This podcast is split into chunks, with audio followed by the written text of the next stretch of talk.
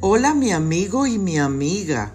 Qué bueno que estás ahí escuchando promesas de Dios para una mujer como tú. En el día de hoy leo en la carta a los Hebreos, el capítulo 2 y el verso 11. Por eso no se avergüenza de llamarlos hermanos. Tengo un amigo de infancia que pasó cuatro años en la cárcel por una acusación falsa. Es un hermano más para mí porque lo ideal es que nos protejamos el uno al otro. El amigo genuino aparece cuando tenemos o estamos en problema. Y nunca abandoné a mi amigo.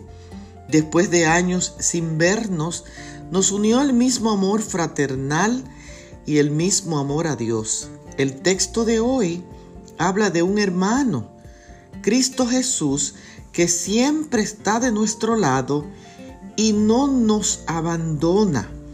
Es un hermano fiel que no se avergüenza de llamarnos hermanos, no importa lo bajo que hayamos caído, porque todos somos pecadores y cometemos errores.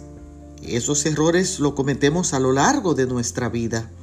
Por lo tanto, no debemos dirigirnos en jueces nuestros hermanos.